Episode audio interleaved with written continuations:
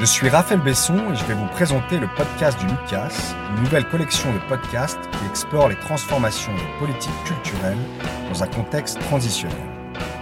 Créé par le Lucas, le laboratoire d'usage culture, art, société, ce podcast va s'intéresser à l'art collaboratif, aux droits culturels, aux lieux intermédiaires ou aux pratiques artistiques amateurs et hors les murs. En donnant la parole aux artistes, aux professionnels, aux élus, aux habitants qui tentent de réancrer les arts et la culture dans la société, on souhaite contribuer à l'écriture d'un nouveau récit des politiques culturelles. On a perçu que la ville était encerclée d'autoroutes, avec en, tout en traversant une grave crise du logement. Donc on avait décidé avec Charles Altorfer, l'urbaniste et chanteur de la NPU, eh bien, de débarrasser les automobiles, euh, de, l'autoroute des automobiles, et en construisant cinq étages d'habitation sur l'ensemble du réseau autoroutier euh, français, on s'est aperçu qu'on pouvait loger 70 millions d'habitants sans créer le moindre étalement urbain. Et ce projet était pour nous un soulagement, ça permettait de réaliser le fantasme de tout bon français qui veut absolument vivre à la campagne tout en étant en ville. Et on a donc baptisé notre projet. Ah, ah.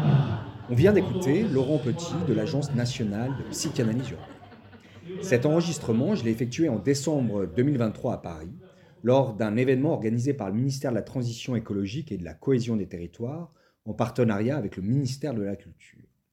Lors de cette rencontre, les ministères se sont interrogés sur la place des arts et de la culture dans la transition écologique des villes et des territoires.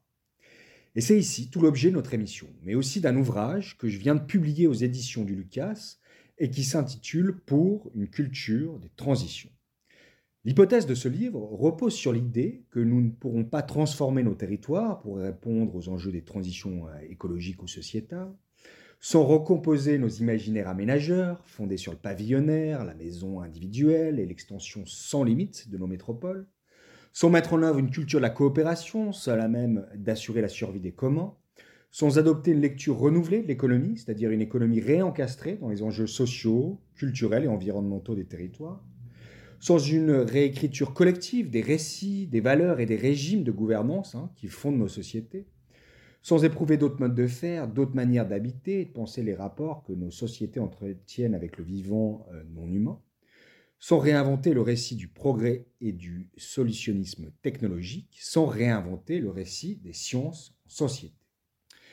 Les transitions ne pourront être pensées et déployées sans une réflexion sur les transformations culturelles induites sur les modes de vie, les valeurs, les représentations, les émotions et les imaginaires. Face à l'accumulation des rapports du GIEC qui nous décrivent inlassablement l'effondrement du monde et au constat de leur faible efficacité sur la décision politique et la transformation de nos modes de faire, il est grand temps de penser une culture des transitions. Alors pour discuter de cette proposition, j'ai interrogé dans ce podcast toute une série d'acteurs qui vont nous dévoiler la manière dont ils appréhendent la question d'une culture des transitions dans leur réflexion et leur pratique. On aura donc les témoignages de Magali Pinon-Lecomte, adjointe au sous-directeur de l'aménagement durable du ministère de la Transition écologique et de la cohésion des territoires, Hélène Peskin, secrétaire permanente du plan urbanisme, construction, architecture, François Laurent Touzin, directeur associé de l'agence 360 et président du département Ville, Environnement, Transport de l'école des Ponts et Chaussées. Agathe Otavi, cofondatrice hein, de la coopérative du urbanisme culturel Questa. Christine Lecomte, présidente du Conseil national de l'Ordre des architectes. Laurent Chiquano, directeur du Quai des Savoirs à Toulouse. Et enfin, Jérémy Choukroun, référent transition écologique à la DRAC PACA. On est donc sur une émission dense, d'autant plus qu'à la fin de cette émission, nous allons discuter avec la DRAC Auvergne-Rhône-Alpes pour voir comment la proposition d'une culture des transitions résonne ou non avec leur cadre de euh, réflexion et d'action. Bonjour, je m'appelle Magali Pinon-Lecomte et je suis euh, adjointe au sous-directeur de l'aménagement durable à la direction de l'habitat, de l'urbanisme et des paysages euh, au sein du ministère de la Transition écologique. Euh, et voilà, aujourd'hui nous avons décidé au sein du ministère de, de, travailler plus en profondeur la question du croisement entre culture et aménagement pour plusieurs raisons. Alors d'abord commencer par euh, par un, retour sur, euh, le, présent et puis un peu sur le passé, c'est que nous avons des actions communes depuis euh, de nombreuses années avec le ministère de la Culture, des actions communes notamment autour de partenariats et de conventions que nous avons avec des acteurs de la sphère culturelle comme le Polo, la Preuve par 7 et Bellastock, et aussi des actions communes grâce à un, un opérateur que nous avons en commun qui est le groupement d'intérêt public l'Europe des projets architecturaux et urbains qui euh, assurent euh, un certain nombre d'actions pour le compte des deux ministères, donc en interministériel, et conduit un certain nombre de programmes et d'appels à manifestation d'intérêt. Pour autant, ces actions aujourd'hui, euh, même si elles sont euh, intéressantes, si elles portent leurs fruits, euh, sont aujourd'hui insuffisantes. en tout cas, c'est le constat que nous pouvons en faire pour réellement accélérer la transition écologique et pour embarquer l'ensemble des acteurs vers ce qu'on pourrait appeler un récit commun ou la construction de futurs, euh, de futurs communs euh, euh, autour de ces questions de transition et, de transformation à la fois des, territoires et des pratiques. donc nous devons passer à une étape certainement plus ambitieuse, plus, plus, plus engagée, avec deux grands objectifs hein, finalement autour de ces questions de croisement entre culture et aménagement en faveur de la transition. C'est d'abord de travailler euh, davantage sur euh, de nouveaux imaginaires pour euh, accompagner nos politiques publiques qui portent des questions de transformation et de transition territoriale et travailler aussi sur, aussi sur nos capacités créatives pour changer le monde. C'est un grand mot, mais c'est vraiment de cela dont il s'agit. Donc vraiment de favoriser la mobilisation de nos compétences créatives, des compétences créatives de tous les acteurs du citoyen jusqu'aux euh, jusqu'aux aménageurs, voire jusqu'aux hommes, euh, aux, hommes politiques et aux élus. Donc ça, c'est la première raison. Et la deuxième raison, c'est euh, plus fondamentalement d'accompagner la transition culturelle qui concerne tout autant nos représentations. Donc je parlais d'imaginaire tout à l'heure, mais c'est aussi nos représentations. et et aussi de transformer nos pratiques euh, tant professionnelles qu'individuelles. Donc c'est vraiment pour ces deux raisons que nous avons choisi euh, le 12 décembre d'organiser un, événement à la Bellevilloise en partenariat euh, donc le ministère de la Transition écologique avec en partenariat avec le ministère de la Culture un comment dire un événement autour de la culture, les arts euh, et les arts comme accélérateur de la transition écologique et également source d'engagement collectif pour pouvoir euh, euh, renforcer nos actions sur, sur ce croisement, identifier de nouvelles pistes de travail, identifier de nouveaux partenariats de et, et, et, renforcer, élargir cette communauté d'acteurs qui, qui est très engagée, très volontaire et enthousiaste pour s'engager dans ces, nouveaux récits et ces, ces nouvelles perspectives. Je suis Hélène Pesquine, euh, la directrice du plan urbanisme construction architecture qui fait de l'innovation et de l'expérimentation euh, sur l'architecture au ministère de la transition écologique. Et je contribue à cette question sur euh, la relation entre l'art et l'aménagement à travers plusieurs outils, notamment les outils du récit illustré et du récit écrit, puisque à travers les recherches et les outils que nous manipulons pour l'expérimentation, euh, nous faisons beaucoup travailler les concepteurs, donc euh, évidemment des architectes, urbanistes, paysagistes, mais ça peut aller jusqu'aux designers, pour euh, développer les imaginaires de la ville de demain, imaginaire post-carbone, imaginaire d'un monde plus sobre, euh, et il est très important pour nous de donner à voir des représentations de ces imaginaires. Les décideurs urbains, les élus notamment, mais aussi les professionnels euh, techniques ont besoin de se projeter dans des imaginaires positifs et les architectes, urbanistes, paysagistes, concepteurs ont le talent pour décrire et décliner ces imaginaires positifs en images. Et pour nous, c'est un outil très précieux. Et puis le, second outil, c'est celui du récit. Euh, de plus en plus, la recherche euh, en sciences humaines se traduit en récit. Ça a toujours été un des outils d'ailleurs de la recherche euh, en sociologie, en urbanisme, en sciences politiques.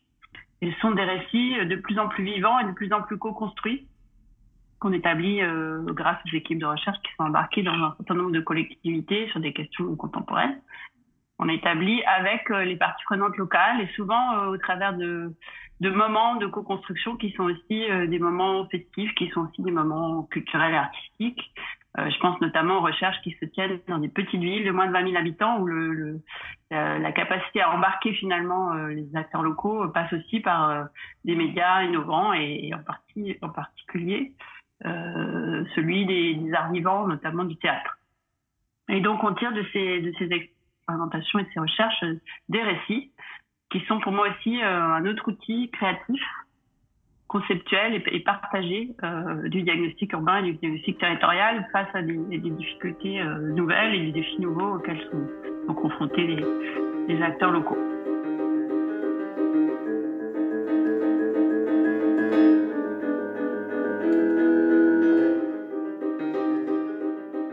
François Laurent Touzin, moi je suis euh, à la fois directeur associé d'une agence d'urbanisme qui s'appelle 360 et euh, je suis président du département ville, environnement, transport euh, de l'école des ponts et chaussées. Alors euh, là je vais parler tout d'abord de, ce qui m'a amené à signer la tribune écologie art urbanisme.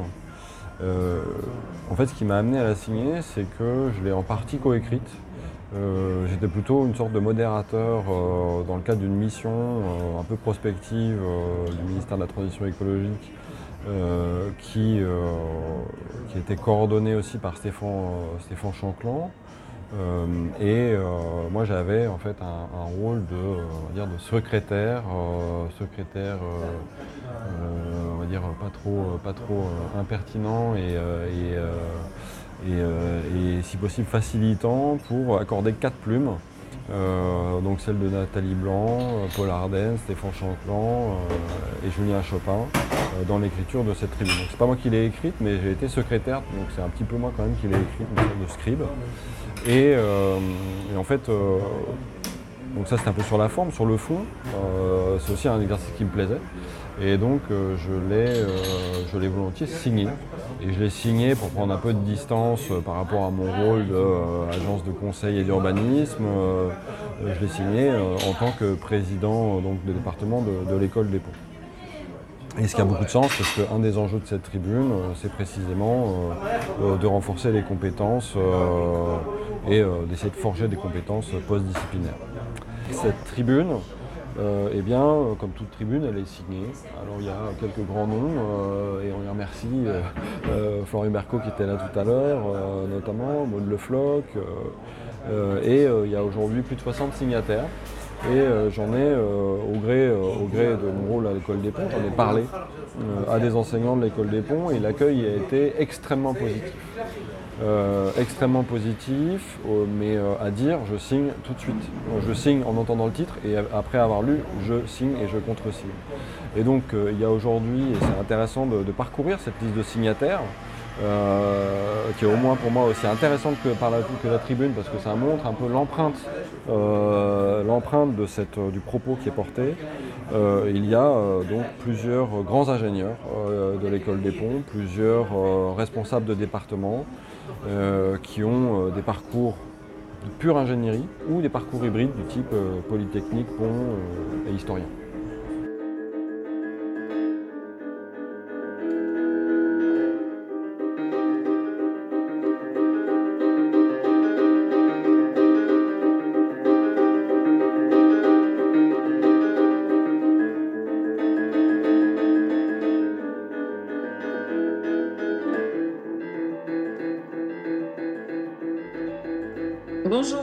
Suis Agathe Otavi, fondatrice de Questa.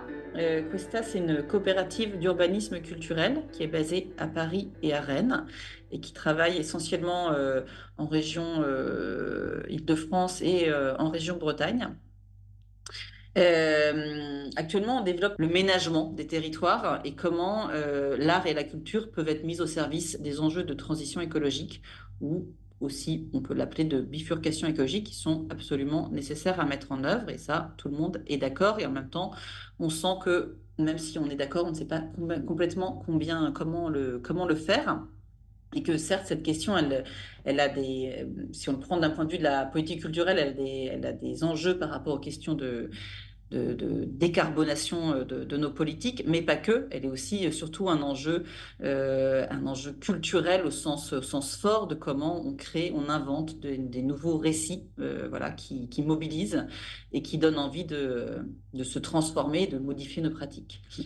L'urbanisme culturel, c'est voilà un champ, une pratique. Hein, pas que c'est un métier, c'est bien une pratique qui est née il y a une, dizaine d'années aujourd'hui, euh, portée par différents acteurs, des, coopératives comme nous, mais aussi des artistes, des acteurs culturels, euh, des urbanistes, euh, qui euh, essayaient de créer des liens entre le champ des territoires, au sens vraiment très large, et le champ de l'art et de la culture, avec l'idée que d'ouvrir en fait les espaces de l'art et de la culture, et notamment les espaces assignés à la, à la création, à la diffusion artistique, pour, en faire un art utile, un art qui a des effets sur des questions concrètes, sociétales ou territoriales, et euh, pour, euh, pour le champ des territoires, de euh, une pensée de se dire qu'il faut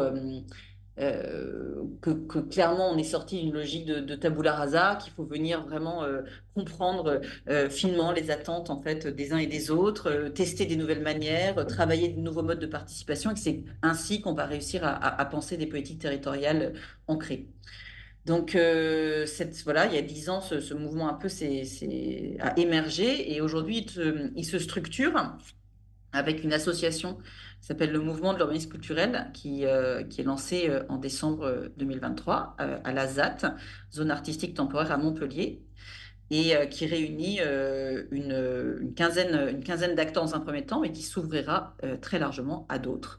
et parmi ces acteurs fondateurs, il y a effectivement des, structures comme le Polo, des, des, artistes comme, comme Stéphane Chanclan, des personnes qui travaillent à l'intersection de ces questions-là, comme Fanny Broyel ou Antoine Cochin, etc.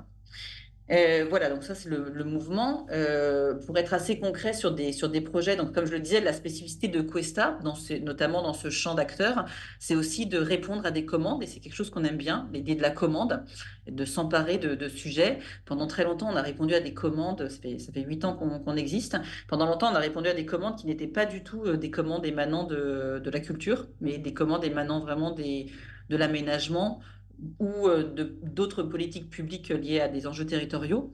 Et, euh, c'est nous qui apportions euh, dans ces commandes, qui relevaient souvent de questions de préfiguration ou de participation citoyenne, c'est nous qui apportions une dimension artistique et culturelle de façon très volontaire. C'est en train de changer et on voit que de plus en plus les politiques culturelles commencent à, s'intéresser à, ces endroits un peu de pluridisciplinarité. Mais pendant longtemps, ça a été, ça a été le cas. Et nous, on aime bien ce cadre de, de commande, en fait, euh, et de l'idée qu'il y a un problème donné qui soit, qui soit posé et qu'il convient d'y répondre. Et on peut, je peux donner un exemple qui est une, commande qu'on a, qu'on a bien aimée, euh, assez, assez récente, qui est une commande de la, région Bretagne, de la direction de la politique de l'eau. Donc, euh, on voit bien que ce champ de l'urbanisme culturel, c'est pas seulement les directions de l'aménagement, mais ça peut être aussi d'autres, d'autres politiques publiques. Et donc là, c'est la direction de, euh, de, la gestion, enfin vraiment qui gère, les, qui gère la, question de l'eau euh, et, de l'état sanitaire des, euh, des, fleuves et des rivières de Bretagne, qui en 2021 fait le constat avec Eau et Rivières de Bretagne, qui est une association très engagée sur la, sur la défense des, des, cours d'eau, fait le constat que que les commissions locales de l'eau, qui sont les endroits où se négocient en fait les actions de gestion et d'entretien des cours d'eau et des rivières, euh, que, c'est, que ces commissions locales de l'eau, qui, dans lesquelles se réunissent des élus, des agriculteurs, des opérateurs économiques, des associations, des citoyens, elles se désertent peu à peu. Et ils se demandent pourquoi elles se désertent et ils émettent l'hypothèse que peut-être elles se désertent parce que les discours qu'on y tient et, les documents qu'on a euh, euh, pour voilà, les, les, conventions, les cadres, les cadres documentaires sont trop techniques, sont trop centrés sur des questions euh, de pollution des eaux, sur des questions euh, euh, qui ne sont à savoir qu'ils qualifient de froid et pas assez sensibles. Et ils se disent, si on abordait cette question de l'eau à travers des enjeux plutôt patrimoniaux et à travers des questions d'identité, sans doute les gens reviendraient fréquenter ces espaces-là. Et il nous pose la question en disant est-ce qu'on pourrait imaginer une première expérimentation d'un atlas socio-culturel des fleuves euh, sur un fleuve qu'on a identifié euh, Maintenant, euh, voilà, essayer d'imaginer la méthodologie qu'on pourrait mettre en place et ça permettra ensuite, si l'expérience est concluante, d'en développer d'autres ailleurs sur d'autres cours d'eau. Donc ce fleuve, c'est le, le Belon. Nous, on leur répond bien sûr, très, très intéressés pour participer à cette commande, mais pour nous, il s'agit avant tout de questions de représentation, de questions de récit. Euh, et que c'est sans doute parce que les représentations euh, euh, ne sont pas, enfin, pourraient être complétées qu'en fait les gens ne s'intéressent plus à leur cours d'eau et qu'il y a vraiment une sorte de désintérêt qui est certainement lié aux, récits qui sont faits de ces cours d'eau. Euh, et, donc que euh, finalement parler de patrimoine, qui est leur idée hein, d'identité et de patrimoine, ça peut être peut-être aussi ennuyant que de parler de, pollution. En fait, la question n'est pas là, mais c'est la question de la manière dont on en parle. D'où l'intérêt d'avoir des artistes qui viennent travailler sur ces questions-là.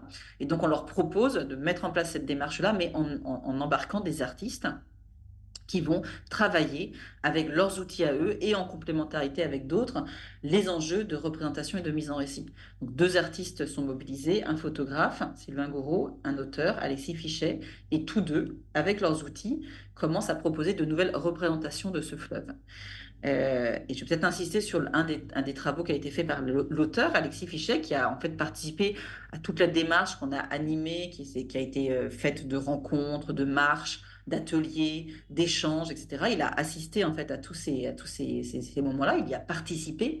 Et en fait, très rapidement, il s'est dit, en fait, il y a un, il y a des attachements très forts à ce fleuve, mais des attachements qui sont contradictoires. Il y a des controverses qui se font jour.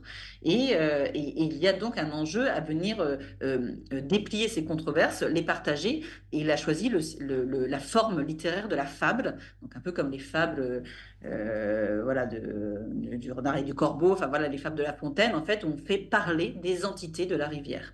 Et ces fables-là, elles permettaient de déplier justement des points de vue différents et de les mettre en relation. Bonjour, je suis Christine Lecomte et je suis présidente du Conseil national de l'Ordre des architectes. Aujourd'hui, en fait, on est confronté quand même à des enjeux écologiques et sociétaux qui sont euh, absolument euh, énormes au regard de ce qu'on a pu vivre avant. Hein. L'augmentation à plus 3, plus 4 degrés des températures, la question des crises de la biodiversité, des ressources, et puis les enjeux sociétaux qui vont avec, les crises migratoires, euh, le vieillissement de la population. Et donc, on a beaucoup de renoncements à faire et beaucoup de nouveautés à faire, un peu comme si on devait revoir euh, un nouveau modèle de société où on gaspille moins, où on travaille moins à s'étaler sur le territoire, etc., etc. Et donc, ça met en, en question la façon dont on fait du projet, la façon dont on construit en fait les réponses qui sont souvent et qui étaient souvent très techniques aujourd'hui. Et on imagine qu'à la place il va falloir euh, travailler sur le récit pour qu'en fait euh, l'ensemble des populations, l'ensemble des acteurs se sentent transportés pour pouvoir bifurquer en fait et changer de trajectoire euh, sociétale et culturelle. Et pour ça, en fait, cette question du récit culturel, elle est extrêmement importante, que ça soit euh, euh, dans le quotidien, mais surtout dans la fabrication de la ville, parce que c'est totalement différent de penser une ville où on peut s'étaler sur la terre agricole ou une ville où on, où on va devoir densifier, mutualiser des espaces, travailler peut-être à être plus proche de son voisin dans les usages, avec aussi la chronotopie, les temporalités. Et donc, pour accepter en fait tout ça, eh bien, on a besoin euh, de le comprendre. Et en fait, c'est la culture et la création qui permet cette compréhension et qui permet, mine de rien, au cerveau d'accepter un changement, en fait. Et, euh, dans ce cadre-là, euh, on a énormément d'initiatives qui se font de manière assez spontanée dans le monde de l'architecture, que ça soit par exemple les permanences architecturales, comme peut le faire l'architecte Sophie Ricard quand elle le fait euh, à Rennes, que ça soit les résidences d'architecture que l'on monte dans les euh, maisons de l'architecture, qui sont en fait euh, des aventures culturelles sur des problématiques urbaines et architecturales. Par exemple, la place de la voiture sur la, place principale du village. Et donc, qu'est-ce que ça crée euh, comme, euh, comme questionnement urbain et comme façon de vivre ensemble? Et donc, forcément, pour les architectes aujourd'hui, il y a une question qui est en amont du projet, qui est quelle trajectoire on veut, quel lien et quel récit culturel? Et, et, dans ce cadre-là, en fait, ça questionne même les missions des architectes, parce que ne peut plus arriver sur un projet sans avoir une lecture de, des habitants, une lecture du diagnostic beaucoup plus fine, et, surtout parce qu'on ne va plus être dans des constructions standardisées, on va plus être là-dedans. On va être dans, partir du déjà là, partir de l'existant, partir de l'histoire sociale, euh, des lieux, euh, peut-être aussi euh, arrêter de construire avec des matériaux issus de la pétrochimie, donc des matériaux biosourcés, géosourcés qui vont avoir des histoires. Et donc forcément, pour l'architecte, il y a une phase nouvelle qui, arrive un petit peu en amont, qui est cette phase de diagnostic architectural, culturel et technique. Mmh. Euh, et le mot culture dedans n'est pas galvaudé parce que c'est aussi le moyen de savoir comment on embarque en fait l'ensemble euh, des communautés qui tournent autour du projet dans un projet. Voilà. Et dans ce cadre-là, on a accompagné un dispositif qui est en cours de mise en place à l'ordre et qui est en cours de mise en place par deux ministères. Euh, et, dont on espère que ça va faire émerger des choses, c'est la place de la culture dans toutes ces politiques publiques de l'aménagement. Et c'est de se dire, est-ce qu'il y a une place pour des acteurs culturels, autres que les architectes, mais aussi pourquoi pas les architectes avec des artistes, avec des plasticiens et autres, euh, pour construire en fait et faire émerger en fait ces récits culturels au départ euh, des projets de, de ville. Donc euh, on espère beaucoup parce qu'aujourd'hui, il y a un espèce de flou sur où est-ce qu'est la culture dans les, dans les marchés publics euh, de ce type-là. Euh, il n'y a pas vraiment de place, il n'y a pas vraiment d'enjeu. Alors soit c'est une commande artistique qui est à part mais qui n'est pas avec, soit il y a une commande artistique mais elle n'est pas liée avec ce qu'il pourrait y avoir comme maîtrise d'œuvre derrière. et donc sur des sujets très forts, hein, j'en prends un par exemple qui, qui me touche particulièrement, c'est le recul du trait de côte.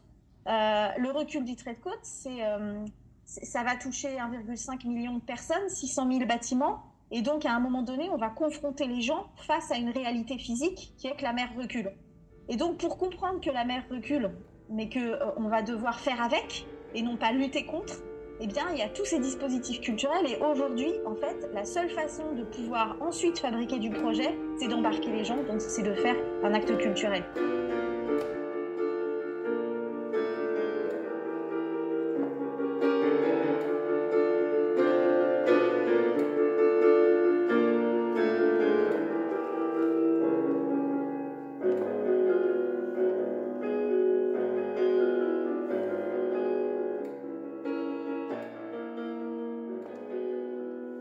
Suis Laurent Chicono, directeur du Quai des Savoirs à Toulouse. Euh, alors, le, Quai des Savoirs, c'est euh, un centre culturel euh, art, sciences, société, on va dire. C'est-à-dire que l'idée, c'est à la fois de partager les connaissances, partager les, donc les connaissances scientifiques de toutes les disciplines, mais c'est surtout travailler sur les enjeux contemporains qui sont des enjeux liés, bien sûr, bah, aux transitions, aux transitions écologiques, hein, les enjeux environnementaux, mais aussi les enjeux systémiques, euh, les enjeux épistémiques plutôt, c'est-à-dire les enjeux liés à la connaissance, à la façon de produire des connaissances aujourd'hui, à la façon d'apprendre, à la façon de transmettre ces connaissances, euh, à, la, façon aussi de, faire de la recherche. Hein. Donc euh, aujourd'hui, on est face à un, un, grand euh, euh, questionnement épistémique, épistémologique, comment on produit ces, savoirs à l'heure des réseaux sociaux, à l'heure du numérique, à l'heure où parfois c'est compliqué de faire la différence entre les experts, les amateurs, etc. Et puis, je dirais surtout un enjeu, lequel des savoirs, on répond surtout aussi à un enjeu culturel qui est quasi anthropologique, c'est-à-dire comment on renouvelle les imaginaires de demain, les imaginaires des futurs, euh, et comment on sort d'une dichotomie entre un imaginaire du tout technologie, du solutionnisme technologique, euh, qui a hérité euh, bah, des Lumières et puis hérité du 19e siècle, hein, d'un mouvement quand même assez scientiste, d'une pensée assez scientiste, de philosophie du, progrès avec un grand P. Et puis l'autre alternative, c'est la collapsologie avec un imaginaire de la, la, fin du monde, ou la fin des mondes, ou la fin d'un monde, qui pour le coup, remet en question beaucoup de choses, euh, euh, présente l'intérêt de, bah, réfléchir à, la place de ces sciences dans la société, mais qui en même temps est très anxiogène, euh, qui, crée beaucoup d'éco-anxiété, comme on dit. Et donc, nous, au niveau du Quai des Savoirs, on essaie de, travailler voilà, entre ces, deux gros mouvements qui, qui laissent aussi un champ assez large pour d'autres approches. Et ces deux approches, on, les développe beaucoup en croisant à la fois les, savoirs, les connaissances et euh, la création contemporaine, la, création artistique, euh, parce que aujourd'hui on a besoin autant de, connaissances que de sensibilité, que de développer nos, sensibilités, sensibilité au vivant évidemment, puisque on parle des, transitions, euh, mais aussi aux autres, à donc de développer aussi de l'empathie. L'empathie, c'est une des compétences importantes du futur, hein, des futurs, parce que il, faut réussir à comprendre aussi se mettre à la place des autres, et je pense à tous ces migrants climatiques qui vont arriver dans, les décennies qui arrivent. Hein, euh, les sociétés humaines, elles vont quand même connaître euh, des mouvements de migration euh, ultra importants qu'on a rarement connus avec le changement climatique. Et donc, il y a plusieurs façons de se préparer à ça. Hein. Soit c'est construire des murs, se renfermer sur soi, faire passer des lois qui font clairement la distinction entre les étrangers et les nationaux, ou alors développer de l'empathie, développer des approches qui euh, permettent euh, bah, plus d'ouverture, de, de, générosité, d'humanisme euh, sûrement, et puis de, voilà pour essayer d'envisager des, futurs aussi plus solidaires. Et donc, auquel des savoirs, ce qu'on essaie de faire, c'est de, réfléchir et, surtout d'agir sur les, futurs désirables, et pas nous, hein, c'est-à-dire pas, pas, pas l'équipe strictement, évidemment, mais tous les partenaires, les scientifiques, les artistes, et puis les publics avec qui on bosse. Et je pense qu'un des enjeux aussi euh, de, ces nouvelles approches des sciences en société, c'est aussi bien sûr la participation, hein, la participation citoyenne, mais aussi la participation des chercheurs à la vie de la cité. Euh, c'est voilà, c'est vraiment euh, on est assez convaincu que, et on n'est pas les seuls heureusement, que les futurs, bah, c'est collectif hein, qu'on va les construire. C'est pas chacun dans son coin et c'est pas un génie dans son coin à la Elon Musk qui va dire voilà moi j'ai l'idée, c'est ça qu'il faut faire. Tout le monde sur Mars. Bon, donc évidemment, ça, ça, on n'y croit pas une seconde.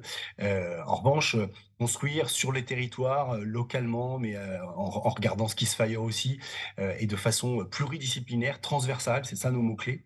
Vraiment la, transversalité, toutes les disciplines scientifiques, mais aussi les humanités, comme on dit, les sciences sociales, bien sûr, qui apportent énormément de choses et qu'on n'entend pas assez, qu'on n'écoute pas suffisamment dans la société de manière générale. Donc, toutes les sciences, et puis, bien sûr, toutes les formes de création, toutes les disciplines euh, de création, parce que ça peut aller du cirque, euh, bien sûr, c'est, euh, ça peut être les arts numériques, les arts technologiques. On voit toujours les, acteurs de culture scientifique comme un peu geek, un peu passionnés par ça, mais c'est aussi les arts traditionnels. Hein, je pense aussi à la danse, je pense au, théâtre, au spectacle, à la musique. Enfin, voilà, toutes les pratiques artistiques, en fait, on n'est pas là pour en défendre une plutôt qu'une autre. Par contre, ce qui nous intéresse, c'est ce qu'ils apportent, ces auteurs, ces, ces artistes, en plus de compréhension du monde, des mondes, à travers leurs émotions, à travers leur, sensibilité. Et là, aujourd'hui, euh, c'est ce que j'appelle le, tournant du sensible, mais, mais voilà, dans, le partage des savoirs, aujourd'hui, ça devient de plus en plus clair pour tous, hein, pas que euh, nous à Toulouse au Quai des Savoirs, mais, mais voilà, un peu pour tout le monde, que cet enjeu art et sciences euh, et société, cette articulation, bah, elle est complètement nécessaire et fondamentale pour pouvoir à la fois comprendre ce qui vient et puis surtout en être acteur. Bonjour, je m'appelle donc euh, Jérémy Choukroun. Euh, je suis, euh, je travaille pour le ministère de la Culture et en l'occurrence la direction régionale des affaires culturelles de Provence-Alpes-Côte d'Azur, où je suis le référent transition écologique. Alors nous avons lancé il y a maintenant à peu près un an un projet avec la région sud Provence-Alpes-Côte d'Azur qui s'appelle Transition en scène. Et l'idée, c'est d'aboutir sur un pacte régional de transition écologique qui permette d'inviter, d'inciter et d'accompagner euh, l'ensemble des acteurs du spectacle vivant dans leur transition écologique. Alors ce, pacte euh, a été lancé parce qu'au niveau national, était en train de se préparer la même chose. Aujourd'hui, ça s'appelle le CACT euh, de transition écologique. et le souhait de la directrice régionale des affaires culturelles, de Bénédicte Lefebvre, était de se dire comment est-ce qu'on fait en sorte pour que ce projet national fasse sens au niveau local, corresponde aux besoins et aux attentes des, acteurs et aux spécificités. On s'est aussi aperçu qu'il y avait pas mal d'initiatives, euh, que la région souhaitait euh, progressivement avancer sur ses cadres d'intervention en matière de transition écologique, euh, mais que la métropole, par exemple, ex-Marseille, euh, avait euh, lancé sa charte des éco-manifestations, que la ville, enfin la métropole de Nice partait également sur euh, une charte des éco-manifestations. Et donc on s'est dit que le pacte régional, il pouvait avoir ça d'intéressant, qu'il allait réunir toutes ces initiatives, qu'il allait peut-être faciliter la vie des acteurs en leur disant bah, vous adhérez au pacte régional et avec ça, vous savez que vous répondez un peu à toutes les attentes nationales ou locales. et vous y voyez à peu près clair sur tous les possibles et tout ce qu'il faudrait entreprendre pour réussir cette transition écologique. Alors pour que, pour que ce pacte régional soit le plus pertinent possible, il a commencé par euh, d'abord essayer de réunir tous ces éléments, toutes ces informations, mais aussi par exemple ce qui se passe en Occitanie avec élémentaire, euh, mais aussi ce qui peut se passer en Bretagne avec euh, leur charte, etc., etc. Donc réunir cette première matière, par repartir de zéro, et puis la présenter, la soumettre aux, aux, différents acteurs de Provence-Alpes-Côte d'Azur et les faire réagir là-dessus et la faire compléter, progresser, euh, émerger.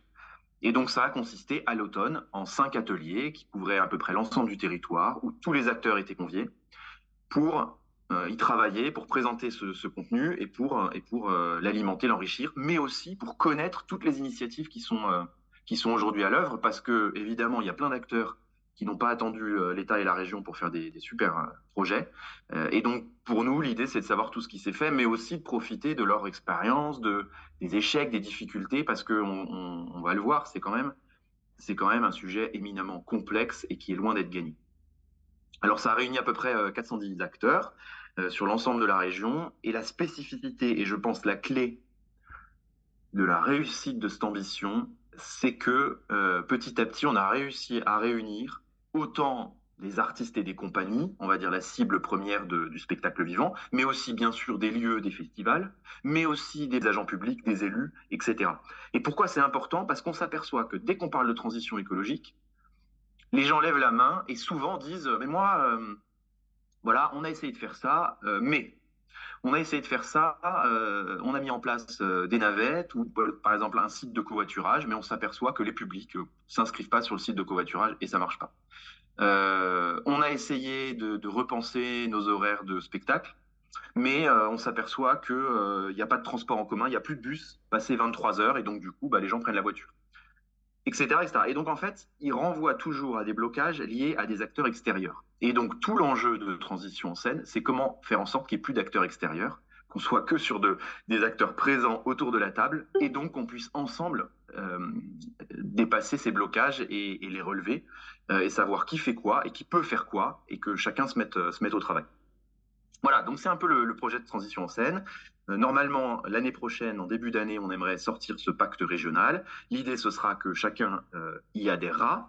Pour les acteurs du, financés par le ministère de la Culture, il sera en phase et la continuité de ce CACT dont, dont je parlais au tout début, et donc il, s'imposera euh, dans, leur, euh, dans leur contrat, avec, euh, il sera une condition pour le financement du ministère de la Culture.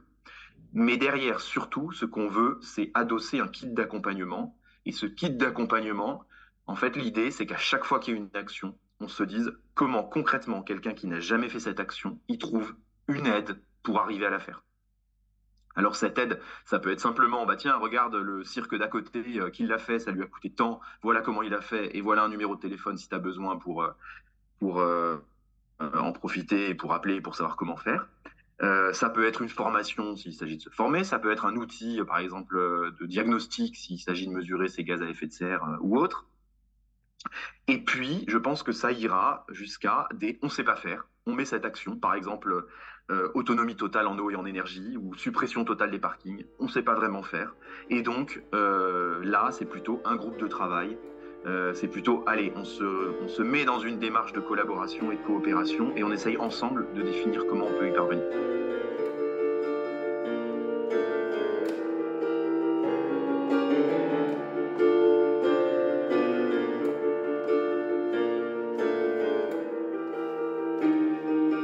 Revient en studio après ces différents témoignages consacrés à la place de l'action culturelle dans les transitions territoriales. Alors pour réagir à ces interventions, on a le plaisir d'inviter la DRAC Auvergne-Rhône-Alpes avec la présence de Floriane Mercier, conseillère action culturelle et territoriale, de Gilles Soubigou, conservateur et conseiller à l'action culturelle patrimoniale, Noël Delcroix et Eugénie Bordier, conseillère action culturelle et territoriale. Merci beaucoup d'être présent, hein, de vous être penché de près sur cette émission. Alors, première question, avez-vous des réactions à chaud hein, suite à l'écoute de ce, de ce podcast? Et puis surtout, j'aimerais vous entendre réagir par rapport à la proposition centrale de cette émission et de l'ouvrage pour une culture des transitions. C'est-à-dire que l'enjeu aujourd'hui, c'est peut-être moins de penser la question de la décarbonation de la culture ou de la transition écologique du secteur culturel que de bâtir une politique culturelle des transitions territoriales. Je commence alors, euh, effectivement, euh, ce qu'on a entendu euh, sur les précédents témoignages dit quelque chose, je crois, du cadre d'action politique dans lequel on se situe sur ces enjeux de, transition. On sent effectivement cette tendance et une beaucoup plus avancée que l'autre de prendre le sujet de deux manières différentes, comme vous venez de le, reformuler. Euh, et, c'est vrai que pour l'instant, euh, la question de la décarbonation de la culture est, quand même le discours dominant, bien que ce qu'on peut percevoir dans nos échanges avec les élus, avec les techniciens des collectivités territoriales, démontre certes leur préoccupation sur ces enjeux-là, mais en réalité de plus en plus euh, de, traiter de manière euh, transversale, euh, on pourrait dire aussi intersectorielle, des enjeux sur leur territoire.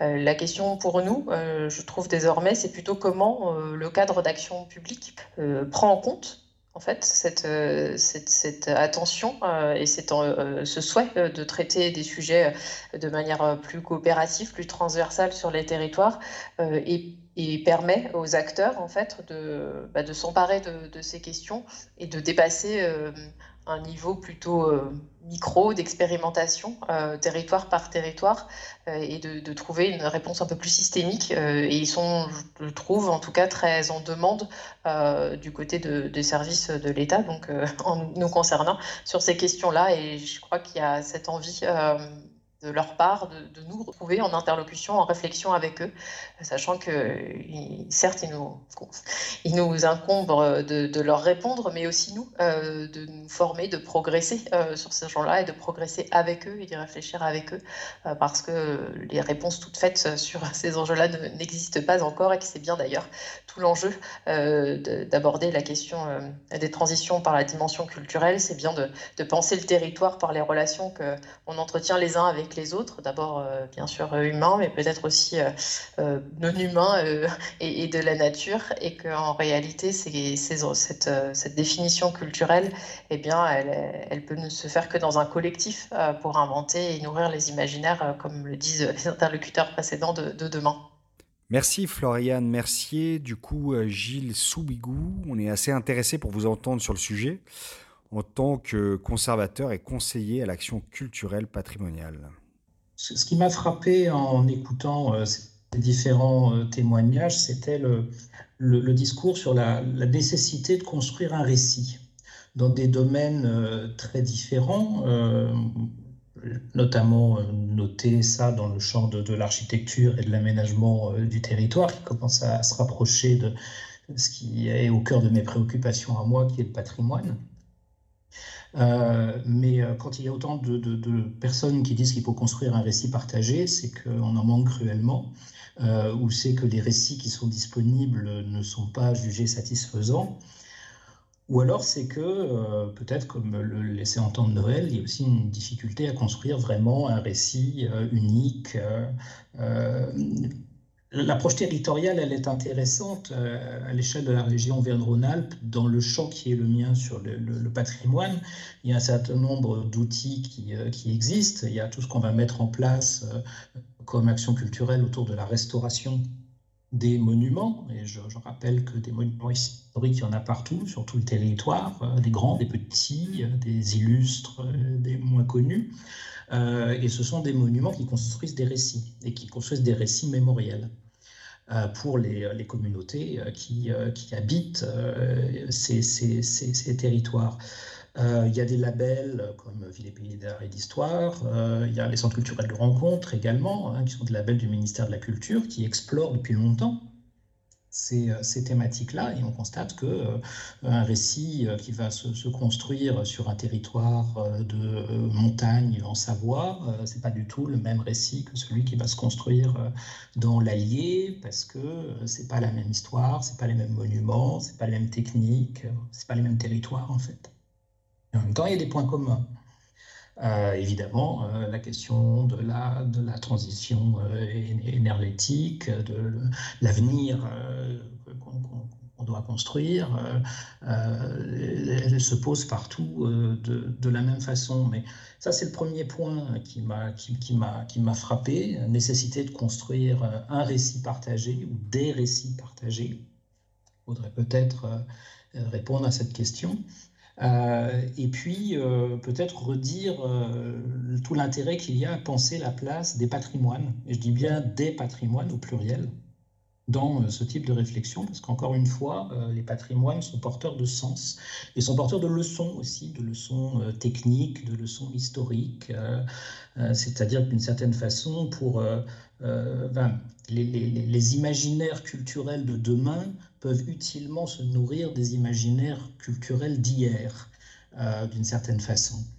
Euh, euh, nos ancêtres répondaient à des contraintes environnementales, climatiques, avec des réponses techniques. je pense à l'architecture en terre, par exemple, parce qu'elle est très présente dans notre, dans notre région, qu'on a laissé de côté, qu'on a oublié, qu'on a détruit. Euh, au profit d'autres euh, techniques de construction qui aujourd'hui se révèlent ne plus être en adéquation avec euh, les, attentes des gens qui habitent ces lieux.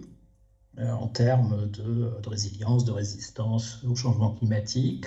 Euh, et donc on constate de plus en plus un, intérêt porté à ces techniques anciennes. Dans quelle mesure peut-on les, euh, réinvestir les retravailler.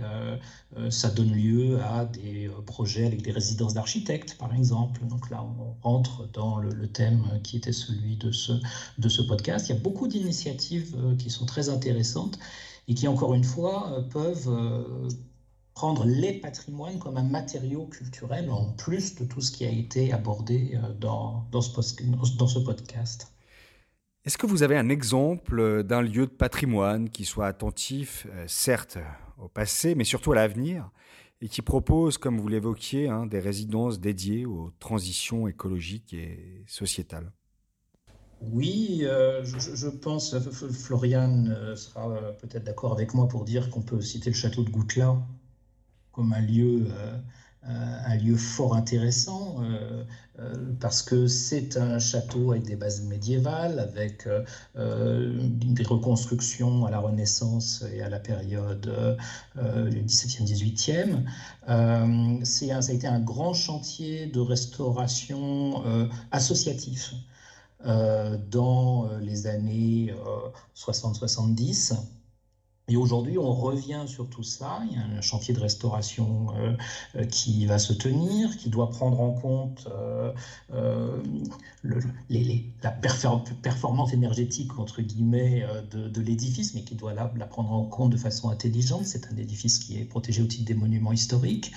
Euh, et euh, c'est un centre culturel de rencontre, donc c'est un lieu de résidence euh, artistique, c'est un lieu qui réfléchit à des sujets liés notamment à la migration, à l'exil, exil climatique y compris, avec des initiatives comme le Festival des cabanes, où les artistes viennent construire des cabanes dans le, dans le parc.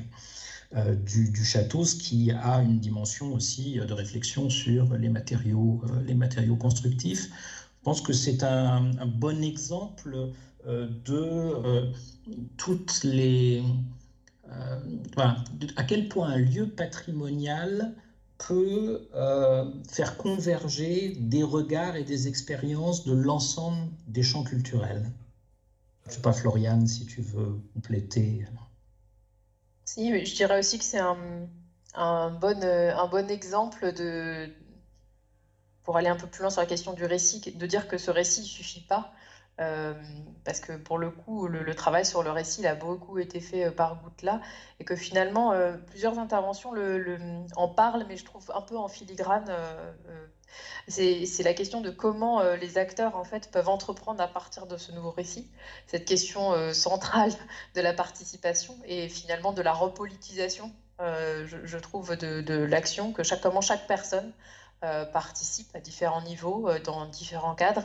Et, là, pour le coup, nous qui allons nous lancer dans une grande concertation au printemps sur la question de, la culture et de la ruralité, je trouve, elle, revient questionner la, place des pouvoirs publics au sens large, hein, pas que de l'État, dans, voilà, dans ce que il serait nécessaire ou pas, dans quelle place on devrait se, se, situer par rapport à, cette, à ce cadre peut donner euh, pour euh, que la participation euh, et cette repolitisation ait lieu, encore une fois, dans différents niveaux, à, différents, à différentes échelles, bien entendu.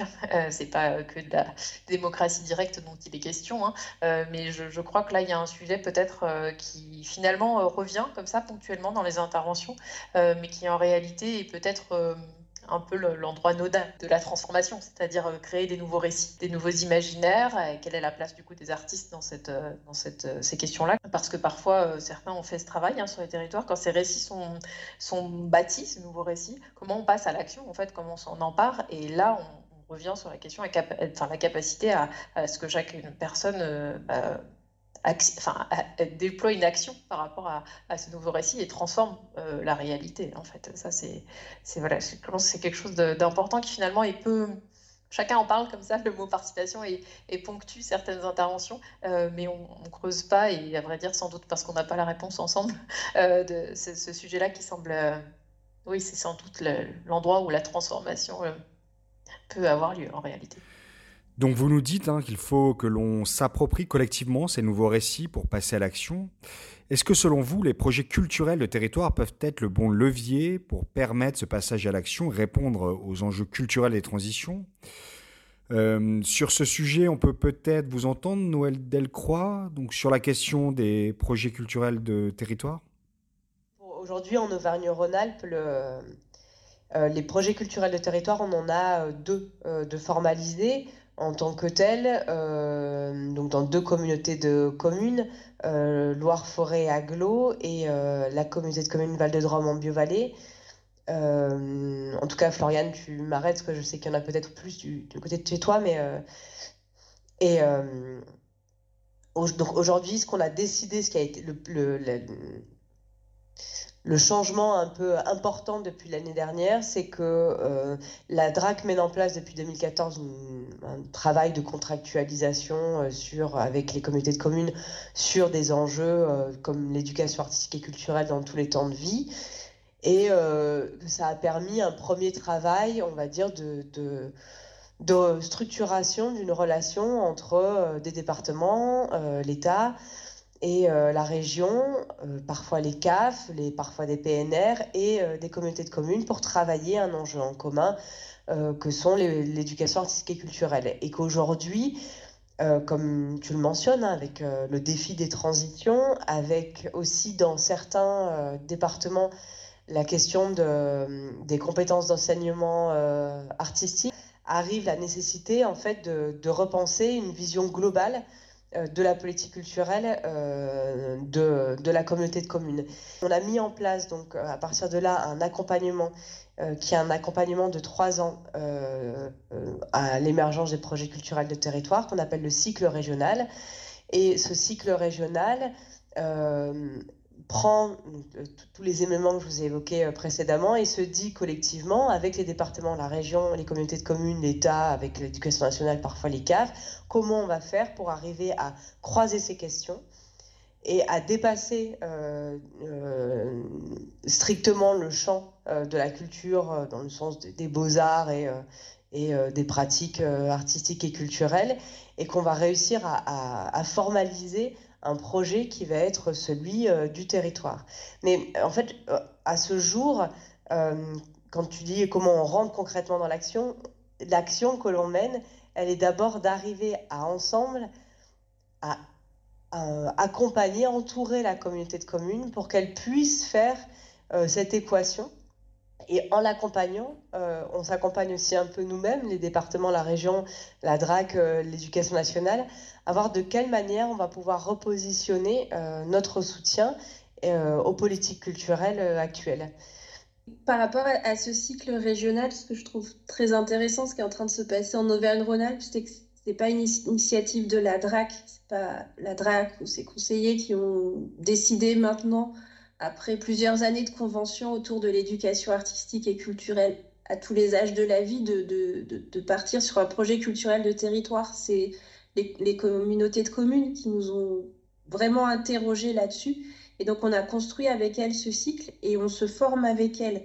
Donc, on est vraiment aussi à avancer et tout. Et j'ai trouvé que c'était des temps précieux la question du temps, c'est toujours euh, quelque chose dont on manque. Et d'avoir euh, ce temps-là avec euh, nos partenaires sur les territoires à, écouter, à partager, à débattre de qu'est-ce qu'un projet culturel de territoire et de ces questions des transitions, ça a été, ça a été très riche. Donc, c'est un mouvement qui prend du temps, mais qui est nécessaire de, de, se poser pour le prendre.